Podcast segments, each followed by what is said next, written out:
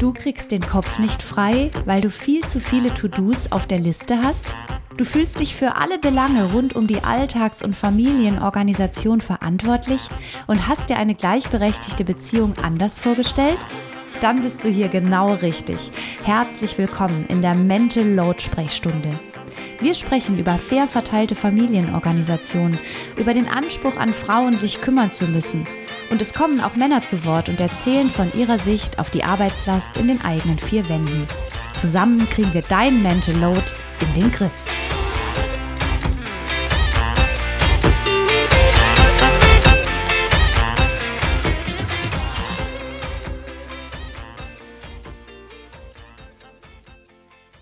Herzlich willkommen bei Lauras Mental Load Sprechstunde.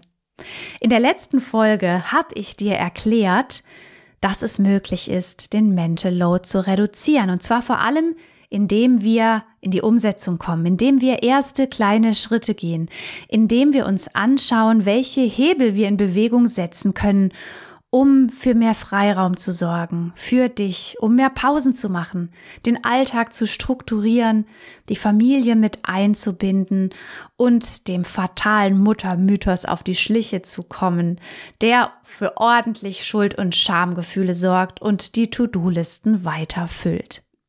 So, und jetzt habe ich nochmal einen Drei-Schritte-Plan für dich. Wie funktioniert es überhaupt, den Mental Load langfristig zu reduzieren? Und das erkläre ich dir jetzt. Der erste Schritt bedeutet immer zu verstehen. Was steckt eigentlich hinter Mental Load? Was steckt hinter der Erwartung an Frauen, fürsorglich zu sein?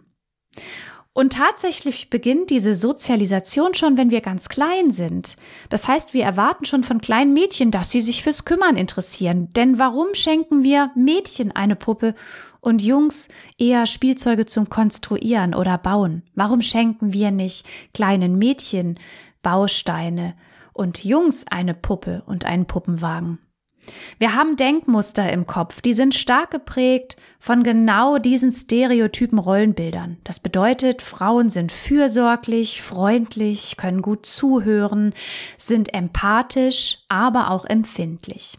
Männer dagegen sind stark, die können Dinge anpacken, das sind typische Leader, die haben eine laute Stimme, die sind inhaltlich kompetent und die verdienen Geld. Wir haben solche Stereotypen, Vorurteile auch im Kopf, weil es da natürlich Vorbilder gibt. Zum Beispiel, vielleicht war es bei deinen Eltern so. Deine Mutter war fürsorglich, war zuständig für Haushalt und Kinderbetreuung. Dein Vater war berufstätig und hat den ganzen Tag außer Haus gearbeitet. Das sind die ersten Rollenbilder, mit denen du konfrontiert warst, aber es sind nicht nur die Eltern, es ist die gesamte Gesellschaft. Du hast vielleicht gesehen, dass Erzieherinnen im Kindergarten waren, Grundschullehrerinnen in der Schule, Arzthelferinnen in der Arztpraxis, Krankenschwestern im Krankenhaus. Überall, wo es darum geht, sich zu kümmern, sind es Frauen. Und auf der anderen Seite gab es kompetente Männer in Politik und in den Nachrichten, die erzählt haben, wie die aktuelle Weltlage ist, die im Gemeinderat und im Bürgermeisteramt über Politik und gesellschaftliche Themen gesprochen haben.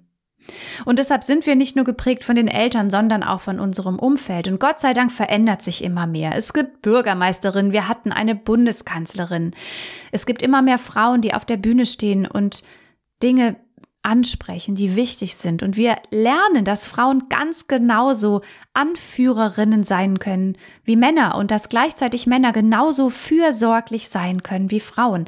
Wir hatten zum Beispiel einen so wunderbaren Erzieher im Kindergarten. Ich denke noch so oft an ihn und ich wünsche mir, dass Kinder mehr Männer sehen, die fürsorglich sind, weil sie das absolut können. Und ich wünsche mir, dass Kinder sehen, dass Frauen auf der Bühne stehen und über wichtige Dinge sprechen. Und gleichsam ist es trotzdem noch so, sogar aktuell, dass wir immer noch denken, der Typ da vorne, der weiß, wovon er spricht. Und bei der Frau denken wir, na ja, ich habe neulich eine Anwältin gehört, die erzählt hat, wie sie tagtäglich mit Stereotypen Vorbildern zu Vorurteilen zu kämpfen hat. Und sie meint immer zu hören, dass die Leute sagen, ja gut, die Frau scheint wohl Ahnung von der Juristerei zu haben, aber wir gucken dann doch nach einem richtigen Anwalt. Und mit richtig meinen sie einen Mann. Und auch ich falle meinen eigenen Denkmustern zum Opfer. Neulich kamen unsere Freunde zu Besuch und stellten einen Kuchen auf den Tisch und ich habe mich bedankt und zwar bei meiner Freundin. Die antwortete ganz empört, diesen Kuchen hat doch mein Mann gebacken. Und da habe ich schon wieder gemerkt, okay, ich sehe etwas Leckeres, etwas Selbstgebackenes, das wird ja wohl die Frau des Hauses fabriziert haben. Es ist ganz wichtig, hinter diese stereotypen Rollenbilder zu schauen und zu verstehen, warum wir uns für Fürsorgearbeit verantwortlich fühlen, warum wir uns von dieser Verantwortung auch nicht so einfach frei machen können, weil vielleicht auch andere Menschen uns immer wieder darauf hinweisen, auf die stereotypen Rollenbilder. Mensch, bei dir sieht's aber chaotisch aus oder sag mal, wie machen das deine Kinder eigentlich, wenn du den ganzen Tag im Büro bist? Und deshalb ist der erste Schritt zu verstehen. Warum sind wir hier, wo wir gerade stehen? Warum haben vor allem Frauen Mental Load? Und warum ist es nicht deine oder meine Schuld, dass wir als Frauen so mental belastet sind? Warum ist es nicht so einfach zu sagen, leg doch mal die Füße hoch und lass die Küche chaotisch sein? Nimm das doch alles nicht so schwer oder was die Schwiegermutter sagt, hier beim einen Ohr rein, beim anderen raus. Das ist nicht leicht. Und das zu verstehen ist der erste Schritt. Der zweite Schritt ist, Übungen zu machen. Und diese Übungen klingen bei Mental Load reduzieren manchmal etwas seltsam.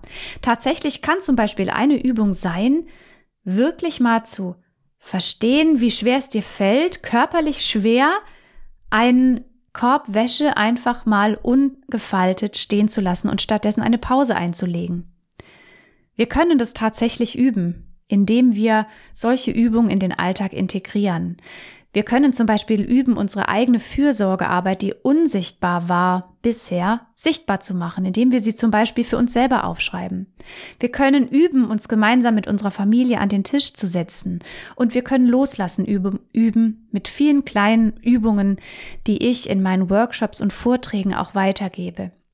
Denn genauso wie wir gut in Übung sind, die Dinge zu übernehmen, können wir Stück für Stück üben, Dinge loszulassen. So. Und was ist jetzt der dritte Schritt? Der dritte Schritt ist, ein Leben ohne Mental Load zu leben. Ohne schlechtes Gewissen und ohne den Stress. Unsere Kinder lernen manchmal in unserer schnelllebigen Welt, wenn wir Eltern so gestresst sind, dass es wohl normal zu sein scheint, als Mutter oder Vater gestresst zu sein. Aber es ist nicht normal. Es ist nicht normal, ständig gestresst zu sein. Es ist im Prinzip ein Symptom unserer schnelllebigen Gesellschaft, der stereotypen Vorurteile, der schweren Vereinbarkeit von Familie und Beruf, der Erwartungshaltung an ArbeitgeberInnen, alles zu geben, Überstunden aufzufahren und Karriere zu machen um jeden Preis. Die ewige Erreichbarkeit durch das Smartphone kommt da noch dazu. Es ist aber nicht normal und es ist viel normaler, ein Leben ohne Mental Load zu führen. Das bedeutet nicht, dass wir nie wieder Stress haben werden. Es wird immer mal Stress geben und wir werden in unserem Leben viele Berge erklimmen müssen. Wir werden Sorgen haben, es werden Menschen um uns herum krank werden. Wir werden viele, viele Termine haben und wir werden uns auch streiten. Aber wir können lernen, einen Werkzeugkasten zu füllen mit verschiedenen Mitteln, zu denen wir dann greifen. Und dann wird der Mental Load gar nicht groß. Dann wissen wir, es wird nächste Woche stressig, aber ich habe Werkzeuge in der Tasche, mit denen ich meine Woche leichter machen kann. Ich kann darüber bestimmen, ob ich manche Termine eben verschiebe und nicht wahrnehme. Ich kann darüber bestimmen, wie ordentlich es bei uns zu Hause ist. Ich kann mit meiner Familie darüber bestimmen, welche Projekte wir gerade umsetzen können und welche nicht, welche Gäste wir einladen und welche Gäste wir gerade nicht einladen. Und so haben wir doch oft mehr in der Hand, als wir glauben. Und wir haben vor allem auch in der Hand, Zeit für uns zu nehmen wenn es nicht viel Zeit ist. Ich denke dran, dass du vielleicht ein kleines Baby hast oder andere Herausforderungen. Vielleicht ist ein Kind krank oder du hast einen Job, der dich gerade richtig viel Nerven kostet. Aber es ist gar nicht immer der große Wurf. Es ist ein wenig Zeit pro Tag regelmäßig für dich, weil du es wert bist. Und das kann nicht ich dir sagen, sondern das ist deine Aufgabe. Du darfst lernen, anzuerkennen, dass das Wichtigste ist, dass du dir deine Zeit nimmst, denn Zeit ist unglaublich wertvoll. Und so ist tatsächlich ein Leben möglich. Und der dritte Schritt bedeutet dann, dieses Leben zu leben. Ohne Mental Load, mit einem Werkzeugkoffer voll toller Techniken, die du anwenden kannst, die abgestimmt sind auf dich, auf deine Persönlichkeit, auf deinen Alltag. Und wie das funktioniert, das erfährst du in der Telegram-Gruppe, die du kostenlos nutzen kannst. Den Link findest du in den Show Notes und in dieser Telegram-Gruppe, da teile ich Impulse, da teile ich Übungen und Erfahrungen zum Thema Mental Load. Denn als Expertin habe ich in den letzten Jahren so viele Vorträge und Workshops gegeben. Ich habe Frauen gecoacht und weiß, was funktioniert und was vor allem wichtig ist. Außerdem kannst du dich über diese Telegram-Gruppe zu ganz tollen, kostenlosen Workshops anmelden, in denen wir nochmal Schritt für Schritt durchgehen, was du konkret tun kannst. Also, dein Schritt ist nun, in die Shownotes zu gucken, auf den Link zu klicken und in unsere Telegram-Gruppe zu kommen. Mental Load mindern, exklusiv für dich, Schritt für Schritt gemeinsam und ich begleite dich dabei. Ich wünsche dir ganz viel Spaß. Wir sehen uns auf Telegram oder bald wieder hier im Podcast Lauras Mental Load Sprechstunde.